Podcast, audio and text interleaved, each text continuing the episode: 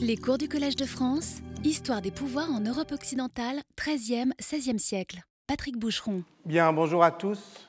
Je vais vous raconter comment les choses se sont passées exactement. Je m'appelle euh, Hilario, je suis moine euh, bénédictin. J'habite euh, dans un couvent de Santa Croce del Corvo, c'est en Ligurie, donc on voit passer beaucoup d'exilés politiques qui veulent passer la frontière, les Alpes, donc on les accueille évidemment. Et un jour, un poète, il me disait qu'il était poète, un poète inconnu euh, vient, euh, je commence à parler avec lui, euh, je lui, je gagne sa confiance et il me dit qu'il est en train d'écrire une grande œuvre encore inachevée. Alors piqué de curiosité, je lui demande d'en réciter quelques vers. Les premiers qu'il me récite sont en latin et ensuite stupeur, ça continue en langue vulgaire. Alors je m'en indigne évidemment parce que je trouvais ça très beau, mais enfin en langue vulgaire euh, ça ne se fait pas. Et euh, voilà, j'ai noté ce qu'il a dit. Malheureusement, les hommes généreux pour lesquels ces choses avaient été écrites en de meilleurs temps avaient désormais abandonné les arts libéraux aux plébéiens. On lit ce récit dans une lettre que donc le moine Hilario, sans doute, pense-t-on quand on la lit, le bibliothécaire du couvent, a écrit à Uguccione della Fagiola, qui était seigneur d'Arezzo, de Pise et de Luc. Qui est Uguccione della Fagiola Avant de revenir sur cette lettre? C'est un entrepreneur de guerre, ce qu'on appellera plus tard un condottiere, qui, après avoir été plusieurs fois podestat euh, d'Arezzo, prit la tête de la Ligue gibline de Romagne, fut nommé vicaire impérial en 1312, et après la mort de l'empereur euh, Henri VII, s'imposa avec l'aide de Castruccio Castracani comme dominus, seigneur, de Pise et de Luc, jusqu'à ce que les habitants se soulèvent contre son gouvernement euh, autoritaire, qualifié de tyrannique, ce qui l'oblige alors à se réfugier à la cour de Vérone, auprès de Can Grande della Scala, euh, qui euh, le fait podestat de Vérone, justement jusqu'à sa mort en 1319. Or, c'est à Vérone euh, qu'était lui aussi réfugié l'auteur de la comédie, puisque ce poète inconnu qui tente de passer les Alpes et qui décide d'écrire en vulgaire, nul doute qu'il s'agit dans la lettre d'Hilario de Dante Alighieri. Dante. On pourrait commenter la carrière d'Uguccione et de la Fagiola en retrouvant les principales caractéristiques, en y retrouvant les principales caractéristiques de ce que les historiens appellent aujourd'hui euh, l'expérience euh, seigneuriale, qui consiste au fond en un étrécissement euh, de la base sociale des régimes et en un élargissement de leur ressort administratif. Autrement dit, en une personnalisation du pouvoir qui tente à devenir autoritaire et dynastique, et en une expansion de sa domination qui tente à devenir territoriale. Dans les deux cas, en un au-delà de la cité, mais dans les deux cas également, ces évolutions ne sont que la poursuite des dynamiques propres à la société communale. C'est-à-dire que la seigneurie ne succède pas à la commune comme deux régimes antagonistes euh, qui se définiraient de manière idéale typique. La seigneurie c'est l'un des devenirs possibles de la commune. Et en cela, on parle aujourd'hui, euh, depuis une dizaine d'années, d'expérience seigneuriale, parce que l'expérience est théoriquement réversible, même si, ce, succédant, les expériences rendent de plus en plus difficile un, retour en arrière. De là, euh, l'allure discontinue et graduelle de cette histoire de l'Italie à partir du Trecento, à partir du XIVe siècle, de cette histoire qui semble à la fois euh, chaotique et répétitive, de cette histoire qui offre euh, à l'historien deux raisons au fond de désespérer, parce que dans le détail, c'est passablement embrouillé et toujours imprévisible, et parce que dans les grandes lignes, c'est souvent schématique et tristement prévisible. C'est-à-dire que les voisins se détestent entre eux et vont chercher un plus lointain pour faire des alliances de revers, etc. etc. Une fois qu'on a compris, je dirais, la grammaire de la conflictualité, eh bien, on peut produire des énoncés presque à l'infini. Voilà pour les traits structurels de la seigneurie, qui illustrent donc le cas Uguccione de la Fagiola qui m'intéresse. Une famille, plutôt issue de l'aristocratie féodale du contado, c'est souvent le cas, mais pas toujours, plutôt apparentée à cette cause impériale, gibline, qui a, au moins dans la culture politique de ce temps, je dirais, partie liée avec les valeurs et avec les intérêts de la militia, c'est souvent le cas, mais pas toujours, euh, une famille qui euh, joue de l'exaspération populaire face à l'intensification de la conflictualité qui est propre au jeu politique euh, communal. Jeu politique communal qui, de toute façon, a une tendance générale au resserrement oligarchique des sociétés politiques, et seigneur qui finit, au fond, par convaincre qu'une pause dans le fonctionnement ordinaire des institutions communales, rotation des charges, euh, collégialité des décisions, représentation élective euh, des magistratures, qu'une pause donc dans ce jeu qui évidemment inévitablement euh, produit de la conflictualité, parviendra à pacifier la société. C'est-à-dire à lui apporter une paix qui est en fait un ordre social. Des seigneurs, donc, qui réussissent à, faire jouer les rouages de la machine politique à leur profit en investissant une charge. Ici, c'est podestat, c'est-à-dire, vous savez, ces, juges itinérants extérieurs à la cité, mais que la cité euh, appelle pour, à un moment donné, euh, pour une période brève, six mois en règle générale, eh bien, être les arbitres de la conciliation, mais si on parvient à multiplier les charges, eh euh, on crée une magistrature à vie, soit podestat, soit capitaine du peuple, qui est le pendant pour le Parti populaire euh, des podestats, investir pour le subvertir, donc les mécanismes communaux. Ces traits structurels, je l'ai dit, sont comme les régularités d'une grammaire politique qui se conjuguent localement dans un contexte particulier pour créer donc une situation propre. À Pise, ce contexte est celui d'une grande cité euh, gibline, euh, dominée par cette aristocratie des tours et des navires dont a parlé euh, Volpe, une cité éprise de droit romain et de grandeur impériale, mais qui subit, depuis euh, notamment la grande défaite navale de la Meloria contre la flotte génoise en 1284, qui subit la perte de ses positions méditerranéennes, et donc qui doit se replier sur la Toscane, sauf qu'il y a un grand voisin puissant, hégémonique euh, en Toscane, euh, c'est Florence. Et la toute fin euh, nous est euh, connu, c'est l'intégration de Pise euh, dans le dominium de Florence en tant que port de Florence en 1406, date du rachat de Pise par Côme de Médicis, qui marque aussi le début de l'emprise de cette famille sur Florence qui, au fond, réussit à gouverner cette ville en lui offrant Pise. Toute l'histoire du Trecento Pisan est donc celui de la seigneurialisation de ces institutions communales par à-coup, au gré de l'attitude changeante de ces euh, euh, dirigeants vis-à-vis de, l'encombrante voisine qu'est euh, Florence.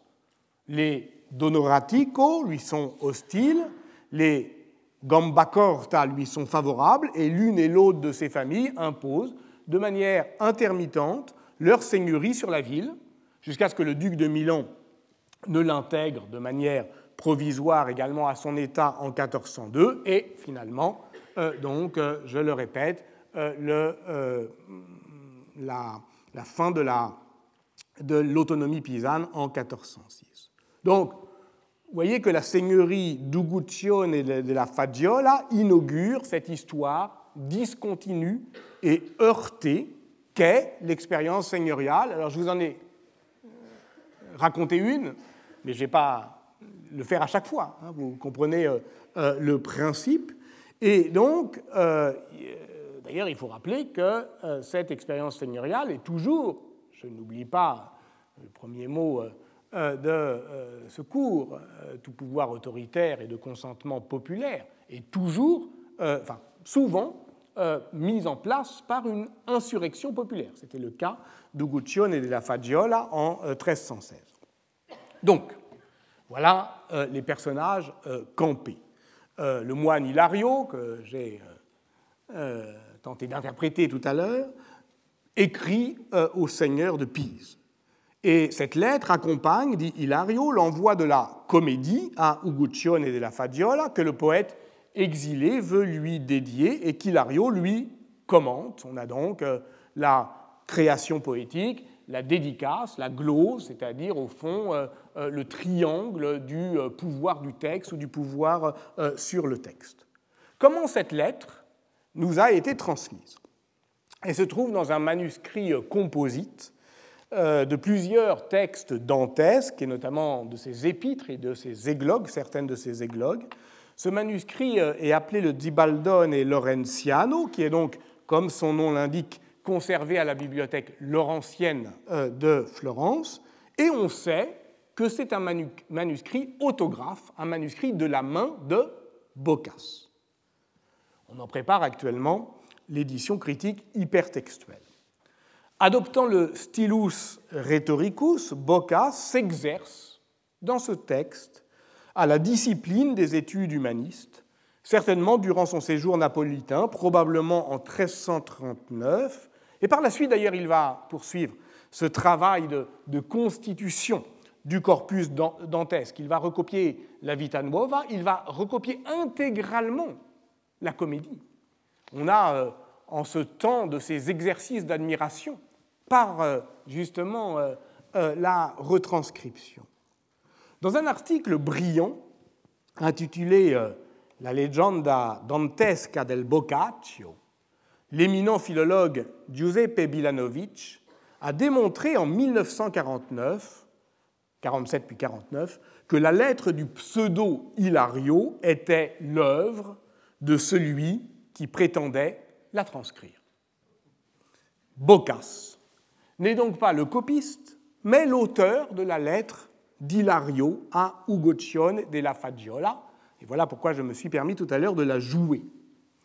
Est-ce à dire qu'il est, comme le notaire Ser Chiapaletto de la première nouvelle du, de la première journée du Décameron, qui nous avait euh, occupé la semaine dernière, un faussaire cynique qui, par sa fausse confession, produit de vrais miracles? Pas exactement. Parce que lorsque Boccace écrit cette missive, et vous l'avez entendu, il l'écrit en forme de nouvelle. Lorsque Boccace écrit cette missive, c'est au départ un pur exercice rhétorique, à la manière de. Ce n'est pas un faux, puisqu'il ne, prétend pas être vrai. Et d'ailleurs, il recopie dans ce Dibaldone des, des, lettres de lui, et dont il dit qu'elles sont de lui. Ce n'est pas un faux, mais ça le devient à partir du moment où il est utilisé comme la source de données pseudo-factuelles. Ici, on retrouve bah, la nouvelle qui nous occupait la semaine dernière, puisque la croyance, en l'occurrence ici la croyance littéraire, n'est en somme que, je dirais, l'effet indirect d'une méconnaissance plus ou moins involontaire de la dimension parodique de ce qui est dit. Or, c'est le cas de Boccace lui-même, qui reprend la lettre du pseudo-Hilario dans son Trattatello, petit traité à la louange de Dante, puis dans ses commentaires plus tardifs à la fin de sa vie, vous vous en souvenez de la comédie, et euh, donc il est un peu roublard quand même. Hein. il finit par prendre comme source ce qu'il a inventé, et on voit d'ailleurs que l'humanisme de Bocca, c'est, disons, euh, impur, si on l'évalue à l'aune des euh, intransigeantes sévérités de l'érudition, c'est-à-dire que son souci euh, philologique est toujours euh, débordé par son énergie fictionnelle. on connaît trois versions successives du Trattatello, qui s'étendent sans doute de 1351 à 1360, et par lesquelles Boccace tente, écrit-il, d'édifier au poète la statue ou la digne sépulture, je le cite, que sa patrie ingrate lui refusa. Mais autour de ce tombeau littéraire rôdent quelques ombres autobiographiques. C'est moins le poète et théologien Dante dont Boccace écrit euh, l'éloge que le conteur. Ce qu'il aime surtout dans la comédie, écrit-il, c'est, je cite, la richesse du texte en artifice, en voilà un, la multitude des histoires, la sublimité des sens cachés sous le voile poétique. En tout cas, Boccace s'appuie sur la lettre du pseudo Hilario, qu'il a écrite, pour affirmer que Dante avait commencé à écrire sa comédie en latin. Il a même cité des vers qu'il a inventés en jouant de réminiscences virgiliennes, et il affirme enfin qu'il prévoyait, toujours dans le Trattatello, de la dédier, cette comédie, à trois personnes, trois princes. L'enfer, on l'a entendu à Uguccione la Fagiola, le purgatoire à Moroello Malaspina, le paradis à Frédéric II. Avant d'ajouter malicieusement, quelques-uns prétendent qu'il avait dédié le tout à Messer Grande de la Scala, et ce qui me fait croire plutôt à cette dernière assertion, c'est l'habitude que Dante conserva d'envoyer tout d'abord à ce dernier ce qu'il avait composé de préférence à tout autre. Ce qui est vrai, puisque Dante a écrit une épître à Grande de la Scala. Alors pourquoi? Euh, par rapport à ce qui est vrai et attesté, Boccace présente euh, au fond cette première euh, hypothèse. Étrange trio quand même, trépied bancal. Quoi de commun entre Frédéric II, je n'ai pas besoin de, de, le présenter, le grand empereur, qui fut l'ennemi acharné des libertés communales et plus globalement la stupor mundi, au point que son aventure politique, 50 ans plus tard, on est 50 ans après la mort de Frédéric II, euh, s'inscrit dans les horizons tremblants du mythe. Quoi de commun entre Frédéric II et euh, un chef de guerre comme euh, Moroello Malaspina, issu d'une bonne famille féodale de Lunigiana, qui joue son jeu dans l'Italie de Dante, mais à une toute autre échelle? Il n'existe pas, à ma connaissance, d'interprétation historique de cette légende dantesque de la triple dédicace qui a fini par s'imposer euh, dans une certaine tradition d'interprétation. J'y vois pour ma part euh, l'expression de l'indétermination politique du phénomène seigneurial au milieu du XIVe siècle. Son rapport avec la cause impériale, son rapport avec l'exercice de la guerre, mais son hésitation sur l'échelle du gouvernement et sur la nature exacte euh, du, ce que j'appellerais le style de gouvernement. Car Moroello Malaspina fut effectivement un ami de Dante et de Cino da Pistoia, ou plus exactement l'un de ses protecteurs. Des euh, chercheurs autour de Teresa de Robertis, euh, Giuliano Milani et d'autres ont rassemblé en 2016 le Codice Diplomatico Dantesco, c'est-à-dire au fond la collection de tous les textes politiques qui euh, parle de Dante et où on voit que ben, y a effectivement la, posture littéraire dont je vous ai parlé la semaine dernière, mais il y a aussi euh, les, coulisses. Et dans les coulisses, ben, c'est un exilé comme les autres qui cherche à négocier euh, avec les pouvoirs en place et dès 1316 avec les Malaspina. Malaspina, c'est un guelfe noir, donc c'est théoriquement son adversaire. alors, il n'est pas exclu d'ailleurs que Boccace n'adresse ici un clin d'œil à ses lecteurs avisés ou à la postérité, parce qu'il avait lui-même aussi, Boccace, dans sa jeunesse, réélaboré en les pastichant deux lettres de Dante, l'une adressée précisément à Moroello Malaspina et l'autre à Cino da Pistoia pour euh, euh, les euh, faire, pour pasticher, donc il les avait pastichés pour écrire respectivement au duc de Durazzo et à Pétrarque. Or, c'est de tout cela dont je tente de parler aujourd'hui, comment, au fond, penser après Pétrarque, Pétrarque arrive, l'engagement communal. Qu'en conclure?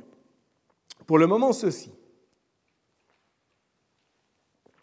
Ce qui est en jeu dans ces réécritures fictionnelles, au-delà, de ce que Robert Hollander a appelé euh, l'imitative distance, eh bien, la question des pouvoirs. Pouvoir de la langue latine, pouvoir du poète, pouvoir de son protecteur. Jusqu'où Boccace a-t-il voulu réécrire Dante et quel sens politique cette réécriture peut-elle avoir? Dans un article proprement étourdissant, intitulé L'épître à Can Grande et ses deux auteurs, Carlo Ginzburg revient sur l'authenticité discutée de l'épître de Dante à Can Grande de la Scala, le seigneur de Vérone, en 1316. J'avais achevé mon cours de l'année dernière sur les fictions politiques dans la onzième leçon qui s'appelait Pastiche, postiche et pouvoir symbolique sur un commentaire de ce texte euh, célèbre. Je me permet de vous y renvoyer. Je rappelle le contexte politique. En 1311, L'empereur euh, Henri VII est couronné à Milan. Les humanistes padouans comme Albertino Mussato, comme Marcille de Padoue assistent avec Dante à cette cérémonie. Ils sont pleins d'espoir. Ils croient voir en l'empereur un défenseur pacis, un défenseur de la paix. Or, Henri VII impose aux cités italiennes une dédition brutale à Brescia, à Crémone, et s'appuie sur le seigneur de Vérone, euh, Can Grande de la Scala, dont il fait son vicaire impérial. La mort de l'empereur en 1313, le schisme qui s'ensuit laisse les mains libres aux tyrans, et alors l'histoire politique semble bégayer parce qu'à Padoue, par exemple, il y a déjà eu euh, un tyran, et pas qu'un peu, euh, Ezzelino da Romano, de 1237 à 1257, qui était l'homme de Frédéric II en Lombardie, et qui est, je dirais, qui a imposé dans les mémoires le prototype d'une tyrannie euh, terroriste euh, et cruelle. Et c'est pour rappeler euh, à ses concitoyens, à la résistance civique contre la tyrannie qu'Albertino Mussato écrit Lecerinis en 1313, dont j'avais rappelé qu'elle représentait la renaissance de la tragédie politique en Occident. Or, comme l'ont montré les, travaux de Gian Maria Varranini, les Carrara à Padoue ou les Scaligères à Vérone euh, font assaut de buon governo par leur politique édilitaire, mécénale, statutaire, judiciaire, par leur style de gouvernement, ils tentent, et Can Grande de la Scala en premier, ils tentent de convaincre que la seigneurie est la poursuite de la commune par d'autres moyens, qu'il ne faut pas s'énerver, qu'il ne faut pas se lancer comme ça, ces mots de tyran à la tête et euh, ramener Sénèque dans le jeu. C'est une expérience, ça vaut le coup d'être tenté. Bon. Et d'ailleurs, euh, ce qui est intéressant, c'est que tout chancelle, y compris, euh, je dirais, les engagements civiques communaux les plus établis. Prenez euh, euh, Giovanni Villani, par exemple, qui est l'auteur florentin de la fameuse euh, chronique de Can Grande de la Scala. Il dit qu'il est le il maggiore tyranno, le plus possente et rico, le plus riche, le plus puissant, le plus grand des seigneurs depuis Ezzelino da Romano, justement, mais en même temps qu'il est valente tyranno et signore da bene, c'est le bon Seigneur, le Seigneur du bien, et amico del nostro comune. Donc, euh, la question, c'est de savoir qu'est-ce qu'on fait par rapport à, ces seigneurs qui, tentent euh, de convaincre de leur bonne volonté communale. Dante est l'un de ceux qui acceptent de venir à la cour de Vérone, qui désirent se laisser convaincre, ou du moins qui décident de jouer cette carte. Et là, c'est euh, ce que Pétrarque appelle le bivium, hein, la bifurcation. En 1311, Dante et Mussato sont euh, euh, au couronnement impérial à Milan d'Henri VII. Cinq ans plus tard, l'empereur est mort, il a fait place à des seigneurs. Pour Mussato, ces seigneurs apportent la guerre et il écrit une tragédie. Pour Dante, ils apportent la paix et il écrit une comédie. Et il dit dans cette comédie, dans la lettre qui accompagne euh, la euh, dédicace à la comédie à Can Grande de la Scala, son intention de lui dédier euh, son poème, de se faire commentateur de sa propre œuvre, de gloser les douze premiers vers qu'étrangement il cite en latin, alors que tout est écrit, comme vous le savez, en langue vulgaire, et c'est un coup de force pour imposer la souveraineté de l'auteur sur son propre texte dont il se fait le commentateur. Or, ce coup de force se redouble d'une transgression politique, puisque dans l'épître qu'il adresse à son protecteur, l'exilé toscan prend ses distances avec l'opinion commune qui juge la seigneurie peu recommandable. Mais le peuple, dans son ignorance, juge sans discernement. Cela lui permet d'épauler, Dante, toujours sa propre revendication de souveraineté créatrice, l'épauler à l'autorité politique, elle-même souveraine, qu'il reconnaît au Seigneur. En effet, ceux qui puisent leur force dans l'intellect et dans la raison et qui ont reçu le don divin de la liberté ne sont assujettis à aucun usage. Et il ne faut pas s'en étonner car ils ne sont pas inspirés par les lois, mais ce sont eux qui inspirent les lois. On retrouve là effectivement euh, euh, bah, la, fiction juridique euh, de l'empereur qui respire, qui est, dont la poitrine euh, est, comme le disait euh, Frédéric II, euh, effectivement le souffle des lois, on retrouve effectivement ce, dont on parlait la semaine dernière, c'est-à-dire l'arbitrium, hein, qui est à la fois une notion juridique pour construire la souveraineté des princes et aussi la souveraineté du créateur poétique. Bon, le problème, c'est que ce texte de Dante a toujours intrigué les chercheurs les quatre premiers paragraphes, euh, tout va bien. et au cinquième, à partir du cinquième, on ne reconnaît plus le cursus, c'est-à-dire le rythme habituel de la prose de Dante, même s'il en est très proche. Donc soit c'est lui, soit c'est pas lui. Et si c'est pas lui, enfin en tout cas c'est quelqu'un qui aurait poursuivi. Euh, et si c'est pas lui, bah, c'est un écrivain très, très subtil et très fin connaisseur de Dante dans cet article fameux et très discuté, Carlo Ginzburg dit cet écrivain très subtil, c'est Boccace.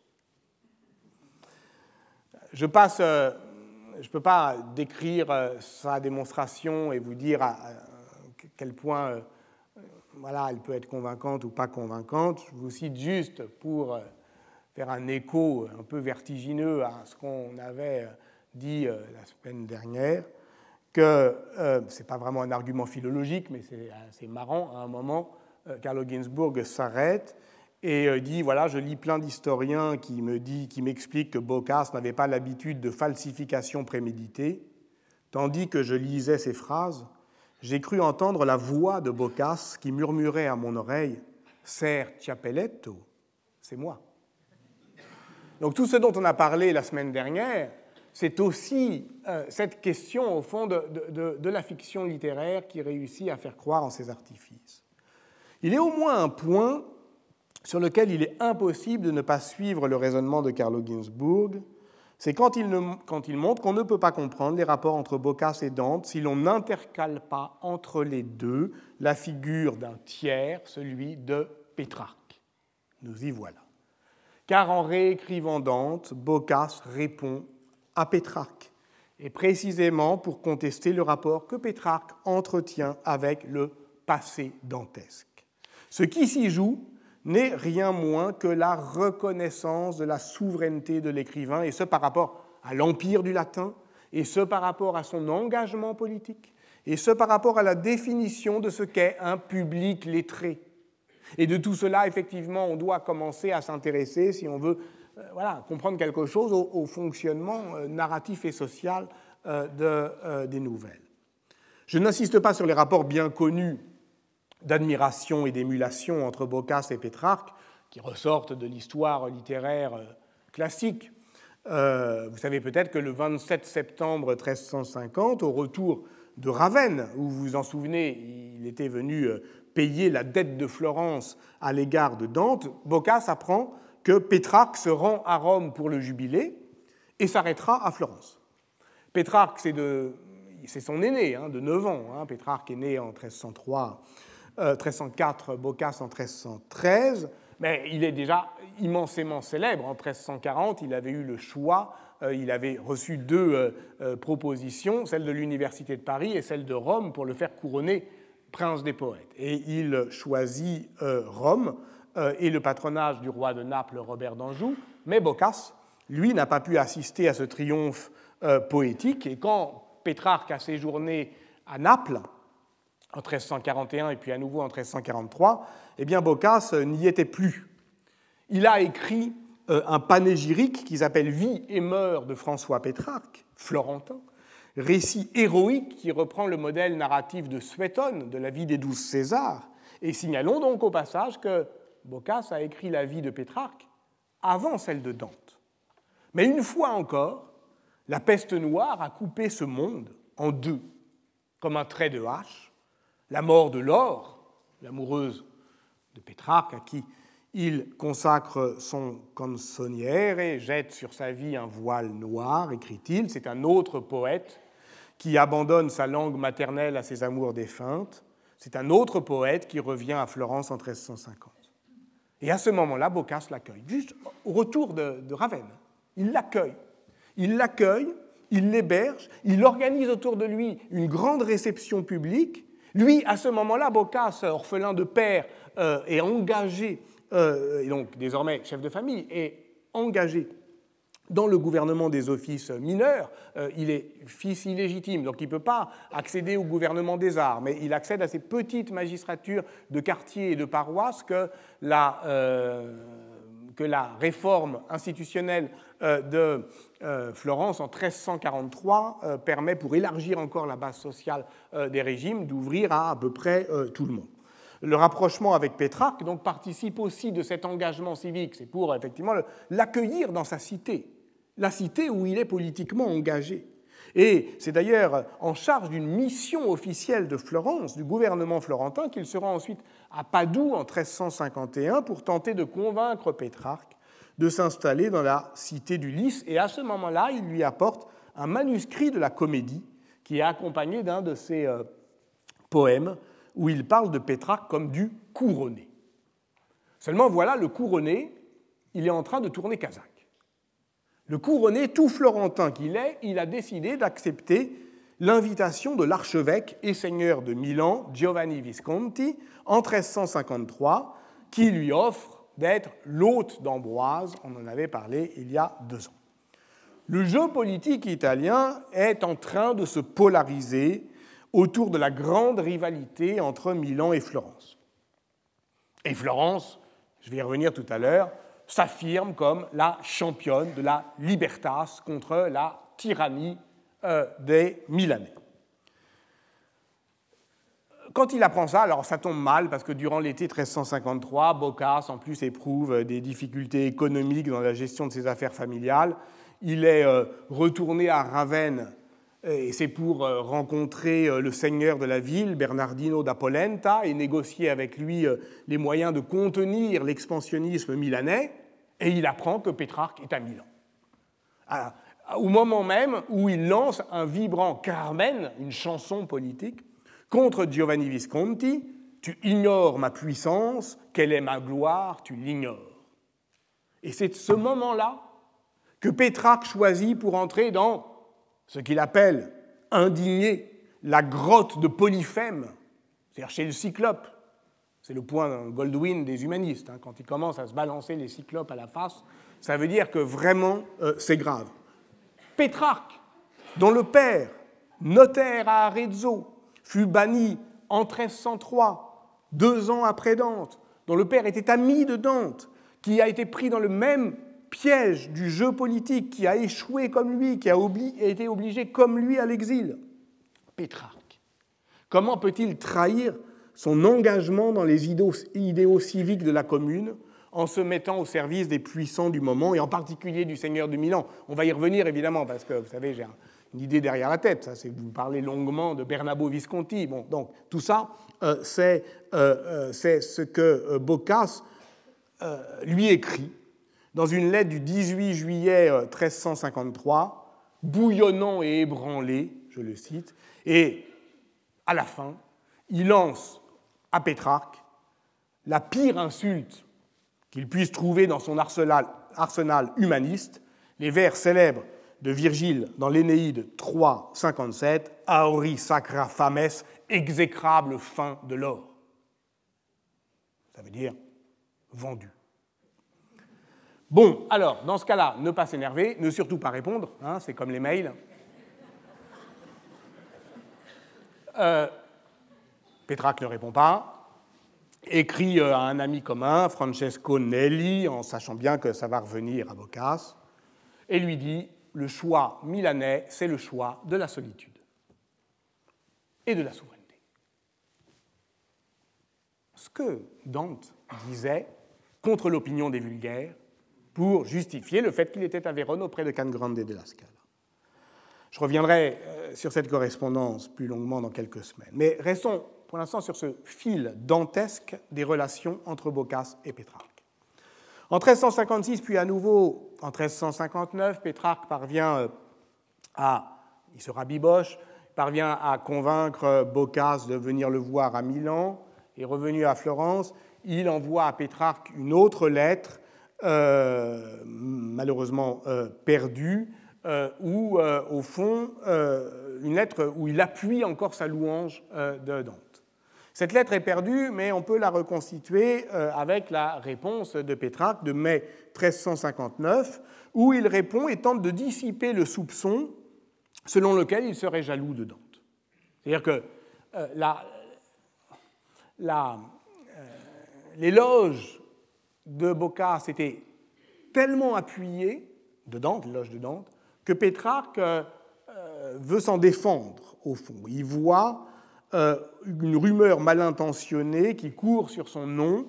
On dit que Pétrarque méprise Dante et on le dit pour le livrer à la haine de la plèbe. Alors il répond, mais d'abord, un, je ne peux pas être jaloux. Crois-moi, rien ne m'est plus étranger, rien ne m'est plus inconnu que l'envie. Je n'envie même pas Virgile. Dante, c'est l'ami de mon père, c'est euh, euh, mon compatriote, c'est un grand poète, il euh, n'y a aucun problème avec ça. Euh, tout le monde m'accuse de ne pas avoir lu la comédie. Forcément, c'est Boccace euh, qui lui a amené la comédie, et donc Boccace, Pétrarque l'a lu assez tard. Mais il dit c'est normal, je suis poète, voilà, Dante est immense, pour poser sa voix, ben, on peut, il faut ne pas être à l'ombre des grands noms, et puis de toute façon tout le monde connaît Dante.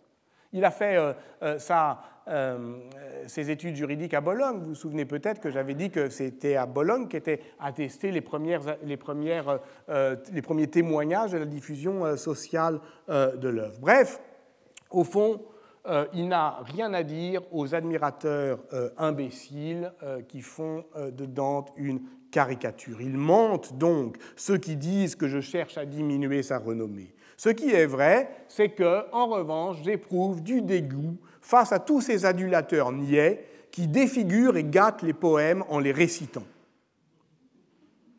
Et voilà pourquoi, poursuit Pétrarque, j'ai délaissé la poésie en langue vulgaire à laquelle je m'étais adonné depuis ma jeunesse, de peur qu'il lui arrive la même chose qu'à celle de Dante, le beau visage de sa poésie étant couvert de crachats et souillé par les langues engourdies de ces gens-là. Ah mais ça commence à être intéressant. C'est qui ces gens-là? C'est là qu'intervient le passage à l'acte, euh, le moment de vérité euh, de la, lettre. Et qui enfin peut envier celui qui n'envie pas Virgile, à moins que lui envie les applaudissements et les rauques clameurs des foulons, des gargotiers, des saltimbanques et de tous ces gens dont la louange constitue en réalité une offense au point que je me félicite, avec Virgile lui-même et Homère, de m'en trouver privé. Je sais bien ce que vaut auprès des personnes cultivées l'éloge des incultes. Ah, alors là, un psychanalyste dirait, c'est pas moi qui l'ai dit. C'est vraiment un moment de vérité.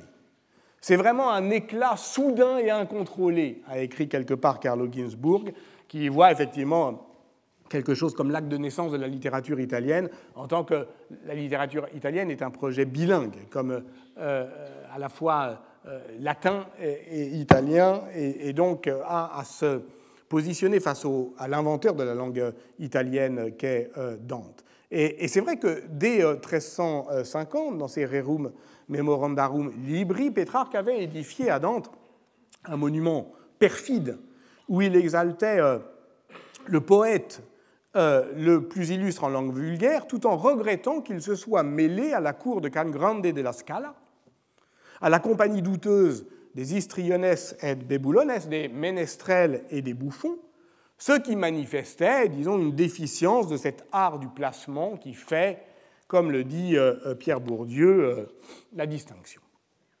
C'est de ça dont il s'agit, hein, depuis le début.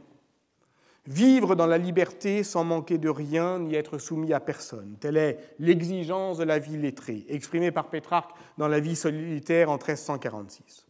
Quelqu'un peut-il espérer autre chose? Non, sans doute. Mais il convient euh, de reconnaître la portée économique et sociale de cette forme de vie.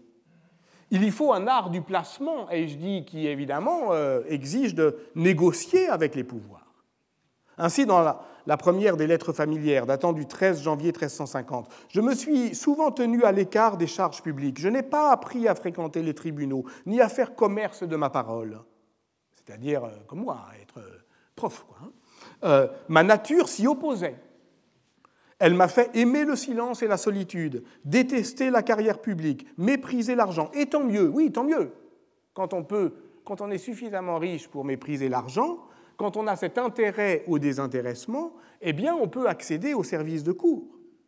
Comme l'a montré Étienne Anheim, on trouve chez Pétrarque une forme de mise en scène littéraire de sa propre expérience de socialisation qui passe par une, expression exaltée et continue de l'intériorité, du secretum, qui est le lieu même où s'invente la gloire par retournement au fond du regard intérieur euh, qui normalement euh, doit euh, s'exercer sur voilà, le, recet de l'amour de Dieu et qui crée au fond les conditions de, de la gloire littéraire, comme temple profané.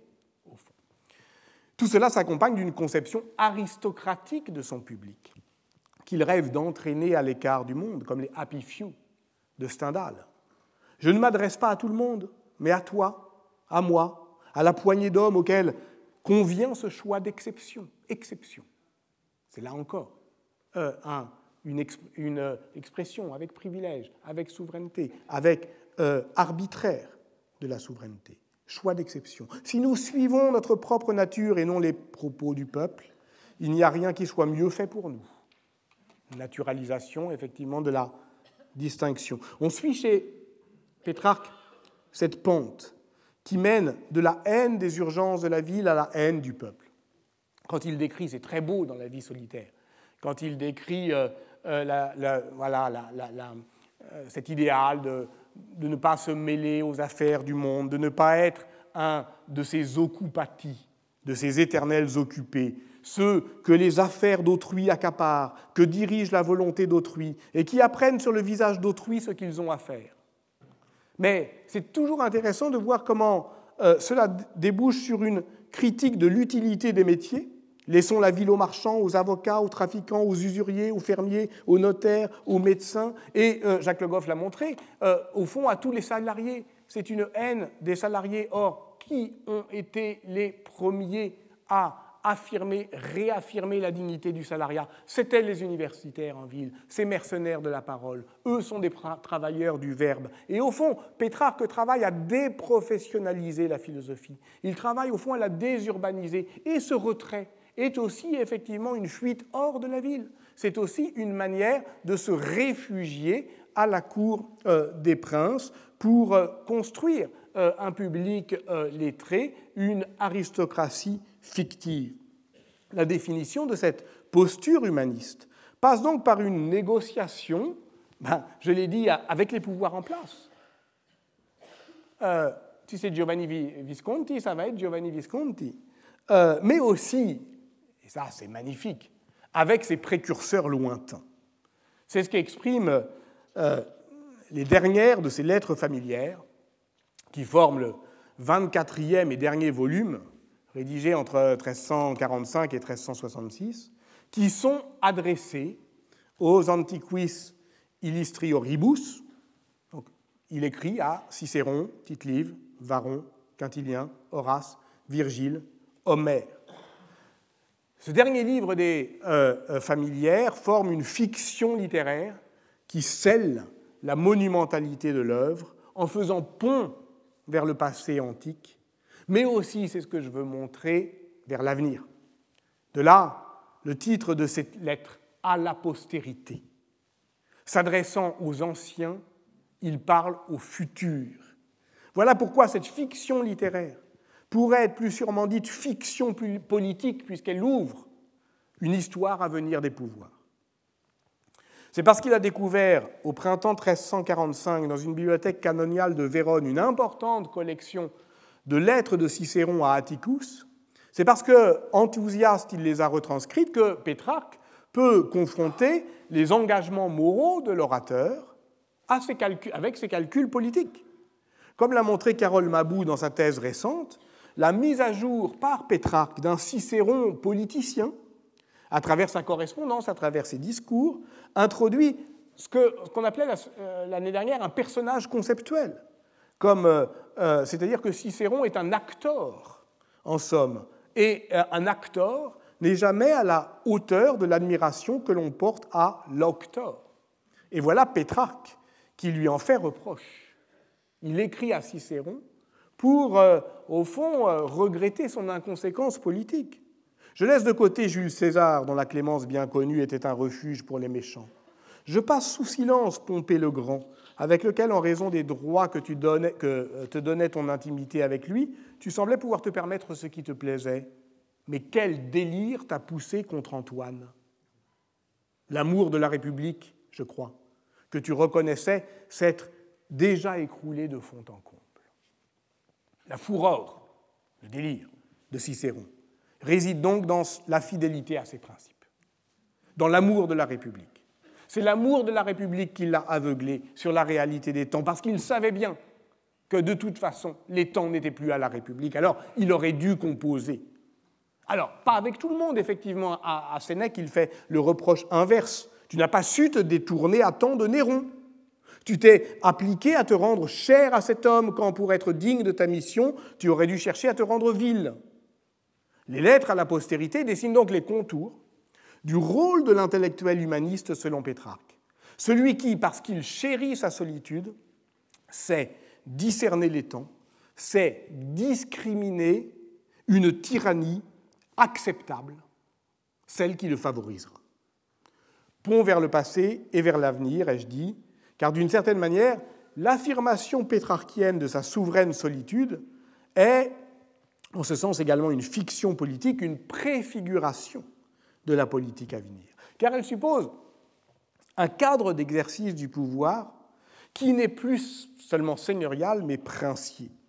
Or, au moment où écrit Pétrarque, cette curialisation de l'exercice du gouvernement, si elle est engagée, n'est pas encore accomplie. À la mort de Pétrarque en 1374, on n'est pas encore tout à fait dans une Italie princière. Est-ce à dire que Pétrarque est un précurseur? En tout cas, on peut affirmer avec Patrick Gilly dans La noblesse du droit, son livre paru en 2003, qui traite des controverses sur la culture juridique, mais qui concerne bien d'autres sujets, qu'une grande partie des audaces de Pétrarque, restées comme en déshérence après sa mort, ont trouvé une amplification et une institutionnalisation affermie, particulièrement dans les chancelleries italiennes au XVe siècle. On trouve toujours cette question embarrassante de l'écrivain euh, euh, égaré dans son propre siècle, euh, d'un Pétrarque qui va se réactualiser au XVe. Mais c'est vers ça que nous devons avancer à présent. Du point de vue historique, il n'est pas douteux que tout ce, que je viens de, tout ce dont je viens de parler, ce jeu même de l'intertextualité entre Dante, Boccace et Pétrarque, va transporter quelque chose de l'Italie du XIVe siècle? Des cours seigneuriales, des réseaux marchands, où se constitue de manière encore embryonnaire ce premier champ intellectuel en voie d'autonomisation par rapport effectivement au champ globant du politique, tout cette, euh, va, donc transporter ce quelque chose du XIVe siècle, ne serait-ce que par les personnages qu'on va continuer à faire jouer dans la novellistica, euh, dans le XVe siècle monarchique. Cet euh, anachronisme constitutif est au cœur de la constitution de la nouvelle comme genre qui ne cesse de jouer de la discordance des temporalités. Alors, avançons un petit peu dans ce XVe siècle. Euh, peut-on euh, définir un portrait type de ces écrivains de la novellistica qui vont suivre Boccace et qui vont, au fond, euh, partir de l'endroit où il s'est arrêté, c'est-à-dire de cette crise de l'engagement civique. C'est très difficile. C'est très difficile parce que la plupart des auteurs, soit ils sont peu documentés, on ne sait presque rien de Piero del Nero, sinon qu'il était inscrit à l'art de la laine de Florence, qu'il fut podestat de Prato en 1433, euh, Gentile Sermini, qui est un Siennois, qui a écrit des magnifiques nouvelles. On va y revenir, j'espère, dans quelques semaines. Eh bien, euh, on vient d'apprendre euh, par, en 2012 par l'édition critique de ces nouvelles et par Monica Marquis que ben, son nom même n'est pas sûr, c'est-à-dire c'est probablement un fantôme littéraire inventé par un érudit, donc il vient de dégringoler euh, dans la bibliothèque en pseudo Gentile et Sermini. On sait juste que c'est un Siennois euh, qui écrit euh, dans les années 1420. Cette évanescence, d'ailleurs, contraste avec les pratiques d'écriture qui font de Pétrarque, j'y reviens, l'un des premiers créateurs littéraires à stabiliser la fonction auteur au sens de Foucault, parce que vous savez qu'il a la main notamment sur le canzonière, et comme l'a montré admirablement Armando Petrucci, que c'est le premier à faire des éditions bien avant l'imprimerie, ça ne change rien l'imprimerie de ce point de vue-là, de, des éditions autorisées euh, de, ces, euh, de ces œuvres et à être parfaitement souverain sur leur transmission. Là, on est dans un tout autre monde. On est dans un tout autre monde qu'on peine effectivement à caractériser. Et la difficulté qu'on éprouve à définir la position sociale des auteurs de nouvelles au XVe siècle et encore au XVIe siècle, dont l'identité euh, échappe euh, parfois, ne doit pas être paresseusement euh, mise au discrédit ou au crédit de l'attestation documentaire. Ce n'est pas simplement parce qu'on a perdu des documents. C'est en réalité euh, sans doute parce qu'ils sont dans un rapport au champ littéraire et politique euh, qui est beaucoup plus difficile que celui euh, dont glorieux je viens de parler. C'est parce qu'effectivement on est dans ce que Bernard Lahire appelle dans la condition littéraire ce jeu avec les normes. Et c'est bien de ce jeu avec les normes que les nouvelles, justement, parce que c'est difficile, parce que ce n'est pas glorieux, nous permettent, euh, de, avec un réalisme extraordinaire, euh, de révéler les mécanismes réels. Donc, est-ce qu'on peut dire simplement que la novellistica est contemporaine de la crise de la civilisation communale? Alors, oui, on a un bon candidat pour dire ça, c'est Franco Sacchetti. Franco Sacchetti est l'auteur du Trecento Novelle, euh, il est l'incarnation des valeurs civiques défendues par le popolo florentin. Euh, il est né à Raguse en 1332, dans la cité euh, d'Almate, hein, qui est celle de la diaspora italienne. Il est d'origine noble, il est inscrit à l'art du change. Il a pris, comme beaucoup d'autres novellistes, une part active dans l'administration de sa cité. Mais il l'a fait dans un contexte politique très particulier, qui est celui de la guerre des 800, que Florence soutenait contre l'Église de 1375 à 1378. C'est un moment où Florence est frappée d'interdit, où la cité se déchire entre le popolo grasso du parti guelfe, qui est traumatisé par le conflit avec la papauté, parce que c'est pas rien quand même, de se battre pour une cité guelfe contre le pape, d'être sous interdit euh, et euh, avec toutes les, euh, conséquences spirituelles. Et puis ça débouche sur euh, la révolte des Ciompi euh, de l'été 1378. Et Franco Sacchetti participe à la mobilisation collective de ce moment-là en lançant de violentes invectives rimées contre le pape Grégoire XI, qui seront rassemblées plus tard dans son Libro delle Rime. Les historiens mesurent mieux aujourd'hui l'importance de cette épreuve décisive dans la constitution de l'humanisme civique à Florence comme culture politique de l'engagement idéologique. C'est la première fois que les Florentins se revendiquent comme les champions de la libertas euh, en Italie et par conséquent les héritiers de la Rome républicaine. Le chroniqueur euh, Marchione Stefani euh, parle de ce gonfalone rouge, de cette bannière rouge frappée du mot libertas, comme justement comme d'une réminiscence romaine. Et je le répète, Franco Sacchetti participe activement à cette mobilisation émotionnelle, notamment lors de la joute pour Dame Liberté, qui a lieu le 7 décembre 1376 sur la place Santa Croce de Florence, où il exalte la force herculéenne des valeurs civiques de Florence, Defensor Libertatis, où il reprend la métrique de la poésie morale de Dante, les vers en décasyllabique, euh, pour en faire des chansons euh, euh, politiques. Et lorsqu'il rédige son recueil de nouvelles, probablement entre 1389 et 1397, il réaffirme le choix de la langue vulgaire, tout en adoptant cette prose dite moyenne, propre à viser le public florentin le plus large. C'est un choix qui est anti-pétrarchien, vous l'avez compris. C'est le moment d'ailleurs où lui-même occupe des charges de podestat. C'est le moment où euh, le raidissement oligarchique du gouvernement florentin rend de plus en plus difficile la carrière d'un homme proche des intérêts et des idées politiques des arts mineurs. Et on peut se demander si on n'est pas dans ce moment que Roger Chartier a décrit pour le XVIIe siècle, euh, c'est-à-dire de cette euh, frustration d'écrivains qui ne trouvent pas leur place dans le système politique et qui sont au fond condamnés à la lucidité par rapport à ce système politique, qui vendent la mèche. Sont des Rousseau du ruisseau euh, euh, tous, ces, euh, tous, ces, novellistes sont des, de cette canaille littéraire dont on sait bien qu'elle est souvent la grande protagoniste des moments de dévoilement social, bien sûr que Franco Sacchetti peut correspondre à ce mouvement, à cette, définition. Le Trecento Novelle, qui n'a pas du tout la même fortune que le Décameron. Hein. Comme son nom l'indique, il y a 300 nouvelles normalement, mais on n'en connaît que 220 parce qu'on euh, ne le reconstitue qu'à partir d'une euh, copie très tardive euh, d'un érudit, Vincenzo Borghini, de l'État des Médicis, qui est d'ailleurs le même qui, au milieu du XVIe siècle, est en charge de la commission qui expurge le Décameron.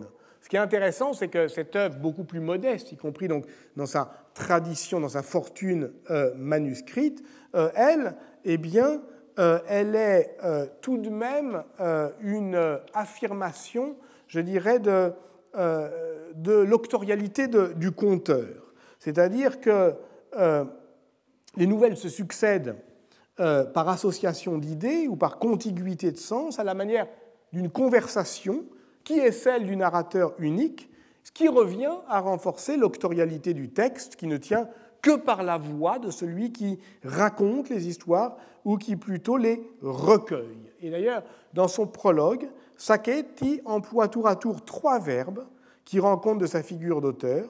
Il écrit, scrivere la presente opera, il recueille, racolière et tutte quelle novelle, et il compose. D'où la présence obsédante de io, io Franco Sacchetti Fiorentino, io scriptore, moi, témoin direct, moi, euh, protagoniste parfois, moi, conteur.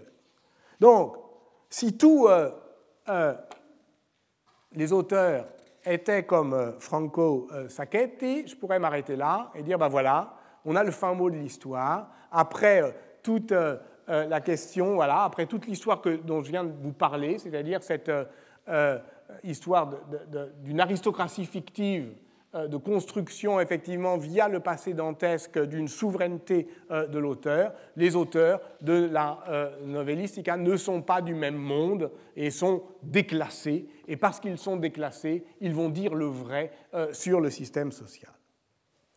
Mais ça ne marche pas.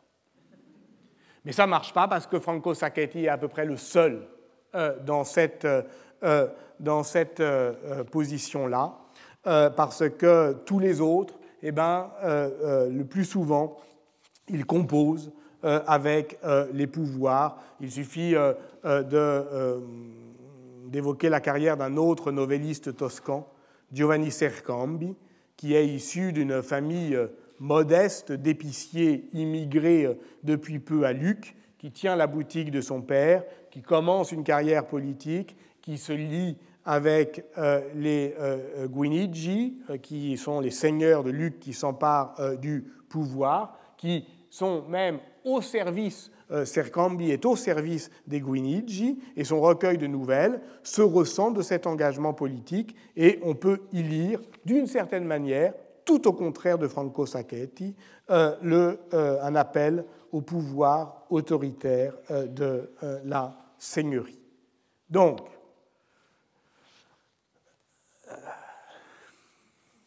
il va falloir trouver autre chose. Il va falloir trouver une ruse pour essayer de définir, euh, je dirais, euh, un, rapport social stable entre euh, la novellistica et la tyrannie. En tout cas, aujourd'hui, nous en avons fini avec les trois couronnes Dante, Boccace, Pétrarque. Nous comprenons qu'en 1375, Boccace meurt en 1375, Pétrarque en 1374, le passé dantesque a pris de l'âge et que le modèle de l'engagement communal des poètes est rentré en crise, durablement. Rentre alors la troupe de ceux que j'ai appelés avec Italo Calvino, mais aussi peut-être avec Walter Benjamin, les conteurs. Une troupe dépareillée, dépenaillée, braillarde, une troupe très loin du grand chic intellectuel pétrarchien, qui devient euh, l'arbitre des élégances euh, latines euh, du monde humaniste au XVe siècle et encore au XVIe siècle. Eux vont vendre la mèche, eux vont donner à voir, à comprendre l'attirance de la tyrannie, eux vont en rire sans doute, mais que va produire ce rire? Ils vont le faire en inventant peut-être une autre forme d'engagement civique, plus proprement narratif, confiants dans la raison des fables, mais ils vont le faire en transportant avec eux tous les personnages de ce XIVe siècle, comme si le Quattrocento princier était parcouru d'une histoire souterraine, sourdement républicaine, dont il va nous falloir trouver les résurgences. C'est à cette source-là qu'il nous faut à présent puiser. Vous remarquerez que le concept de littérature ne nous sert à rien dans cette euh, euh, dans cette quête. Mieux vaut s'attacher à présent, en suivant euh, d'ailleurs la leçon de Roland Barthes, au pouvoir de l'écrit. Il ne nous sert à rien le concept de littérature, car il transporte toujours avec lui cet idéal de la littérature pure, dont Pétrarque est le précurseur, et dont Renan de Calan, dans un livre tout récent qui s'appelle La littérature pure, Histoire d'un déclassement, montre que c'est bien toujours le déclassement social des écrivains qui leur inspire leur désir de gagner une aristocratie fictive. Quand Jean-Paul Sartre posait en 1947 la question Qu'est-ce que la littérature? C'était pour ne surtout pas y répondre, mais pour rendre sensible une rupture entre écriture et avant-garde politique. La notion d'engagement sort de là, mais elle est, notre Sartre, d'emblée anachronique. Ainsi le comprenait-il en 1953, écrivant dans une note autobiographique reprise en situation 3 ceci, que je lis pour terminer tout à fait. Mon idée profonde à l'époque, donc en 1947, lorsque j'écris euh, Qu'est-ce que la littérature? Mon idée profonde à l'époque, on ne peut faire que témoigner d'un mode de vie qui est condamné à disparaître, mais qui renaîtra. Et peut-être les meilleures œuvres témoigneront à l'avenir de ce mode de vie et permettront-elles de le sauver une fiction politique, vous dis-je. Parvenons pas encore à l'atteindre, mais je vous promets que la semaine prochaine, je vais tenter quelque chose, une sorte de ruse. Merci. Retrouvez tous les contenus du Collège de France sur www.colège-2-france.fr.